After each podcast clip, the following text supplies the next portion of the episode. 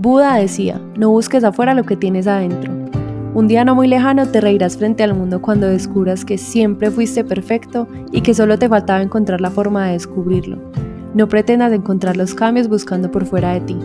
Conócete y entiende que solo tú tienes la fuerza y el poder para vencer todos los límites. Tú eres la respuesta que siempre estuviste buscando. Soy Paula Vega y este es mi podcast. Hola, hola, por fin volví. Ya llevaba un poquito más de un mes sin publicar ningún episodio porque estaba en eso que yo empecé a llamar vacaciones existenciales.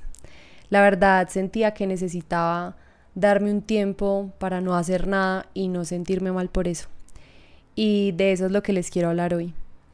Ustedes saben que a mí me encanta compartir mi historia y mis experiencias de vida porque sé que muchos se pueden identificar con eso y también porque mis aprendizajes le pueden servir a los demás.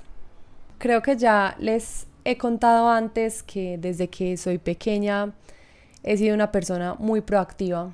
Me gusta sentir todo el tiempo que estoy siendo productiva en algo e incluso me pasa que si me quedo quieta o sin hacer algo por un tiempo prolongado me desespero. O bueno, me desesperaba en pasado. Mis días favoritos siempre fueron esos en los que no me sobraba ni un minuto y en los que me tocaba hacer toda la carrera para que el tiempo me alcanzara. Y algunas conclusiones que yo he ido sacando con el tiempo son que tal vez de forma inconsciente yo estuve evadiendo esos momentos en los que me iba a tocar quedarme conmigo misma y eso implicaba escuchar todo el tiempo a mi mente y a mi corazón. Adicional a esos comportamientos que yo tenía desde pequeña, sumémosle el hecho de que la sociedad de ahora nos hace creer que el éxito, la abundancia económica y la realización personal están muy ligados al tiempo que se invierte en el hacer. Eso quiere decir que entre más ocupados estamos en actividades que produzcan algo, nos va a ir mucho mejor. Por ejemplo, que entre más trabajes, más dinero puedes tener o entre más estudies, más exitoso puedes ser. Y reconocer esto me ha ayudado a identificar que todos, algunos en mayor magnitud que otros, nos sentimos culpables si nos quedamos sin hacer lo que sabemos que deberíamos hacer para ser exitosos, abundantes y para sentirnos realizados. Hablo desde mi experiencia y tengo la certeza de que a muchos les pasa igual. Hay algo que está muy relacionado con todo esto de ser productivos que les voy a decir y que sé que muchos no quisieran escuchar. Y es que no siempre vamos a estar motivados para accionar. Es más, yo me atrevería a decir que rara vez tenemos la motivación al 100%. Y sí, ya sé lo que deben estar pensando, que por eso existe la disciplina. Y esa frase famosa que dice algo como que no siempre vas a estar motivado y por eso debes aprender a ser disciplinado. La verdad, yo no encuentro error en esto y tampoco pienso refutarlo. Yo estoy completamente de acuerdo con que la disciplina es la que nos lleva alcanzar cosas que alguna vez pensamos que eran imposibles. Y también pienso que incluso la disciplina puede ayudar a que aparezca la motivación con más frecuencia. Sin embargo, yo me di cuenta de algo hace poco y es que por más disciplinado que seas, a veces está bien dejar de hacer lo que sabes que deberías hacer. Yo sé que eso suena raro, pero quiero explicarles con más detalle mi punto de vista y lo quiero hacer desde mi propia experiencia. Como les mencioné, yo siempre he sido muy proactiva y algo que me caracteriza y por lo que me reconocen las personas que son cercanas a mí es por mi disciplina. Yo soy la típica persona que dice lo que haya que hacer, cuando haya que hacerlo y cómo haya que hacerlo para lograrlo. Y la mayoría de las veces, por no decir que siempre, yo me cumplo.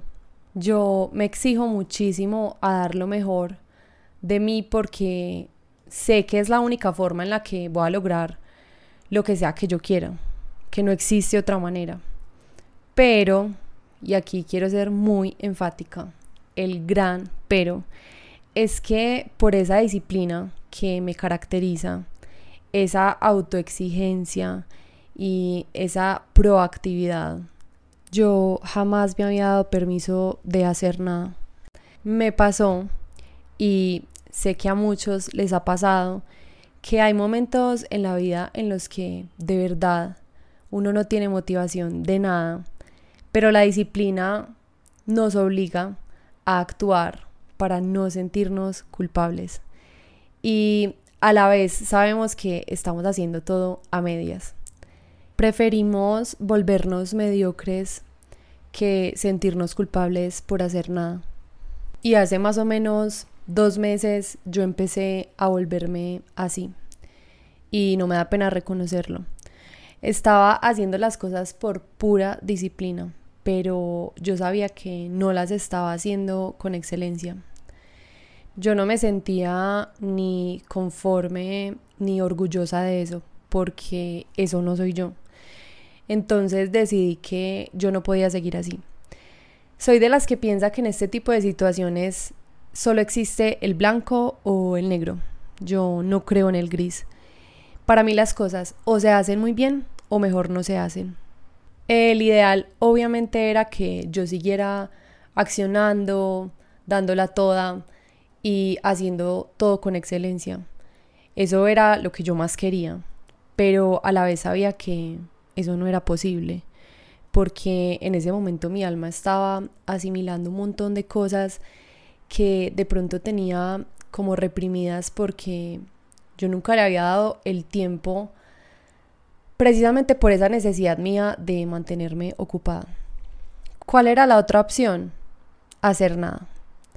Y me tocó elegir esa. Decidí que durante algunos días solo iba a hacer lo necesario y lo básico para vivir. Iba a dejar a un lado mis proyectos, me iba a olvidar de mis objetivos y entré en eso a lo que yo decidí llamar vacaciones existenciales.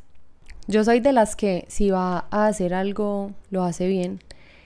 Y si esas vacaciones implicaban no dar la milla extra, no esforzarme y no estar 100% enfocada, pues yo iba a hacer bien eso y no tenía por qué sentir culpa. Por primera vez en mi vida me estaba dando ese permiso de no hacer lo que sabía que debía hacer para evolucionar, crecer, mejorar y no me sentía mal. Y les puedo decir que tal vez ha sido una de las mejores decisiones que he tomado en mi vida. Siempre digo que no suelo dar consejos porque soy fiel creyente de que cada quien sabe qué es lo que más le conviene y cada uno tiene las respuestas y cada uno se puede dar sus propios consejos.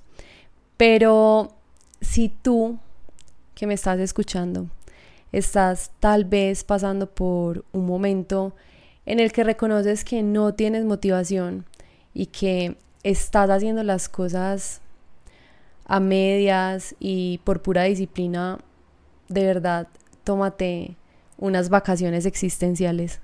Aquí me parece importante hacer una aclaración y es que esas vacaciones lo único de lo que no te eximen es de hacer lo básico para vivir. ¿A qué me refiero con esto? Si debes trabajar para poder pagar tus responsabilidades, debes hacerlo. Así estés en esas vacaciones existenciales. Pero es hacer solo lo básico. Ahora, si para ti en este momento hacer lo básico no te resuena con estar en vacaciones, también deberías cuestionarte.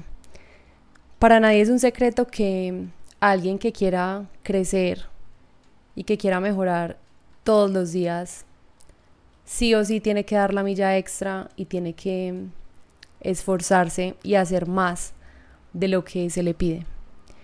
Alguien que solo haga lo básico jamás va a evolucionar y esto aplica para todos los aspectos de la vida. Por eso las vacaciones existenciales incluyen hacer lo básico y aún así siguen siendo vacaciones. Siguiendo con el tema, otro punto muy importante que debes tener en cuenta si decides tomarte estas vacaciones es que debes establecer una fecha de inicio y una fecha de fin. Y el único descargo de responsabilidad que quiero hacer y que quiero que tengan presente es que recuerden que el tiempo que se va jamás vuelve. Solo tú sabes cuánto tiempo estás dispuesto a dejar pasar, entre comillas.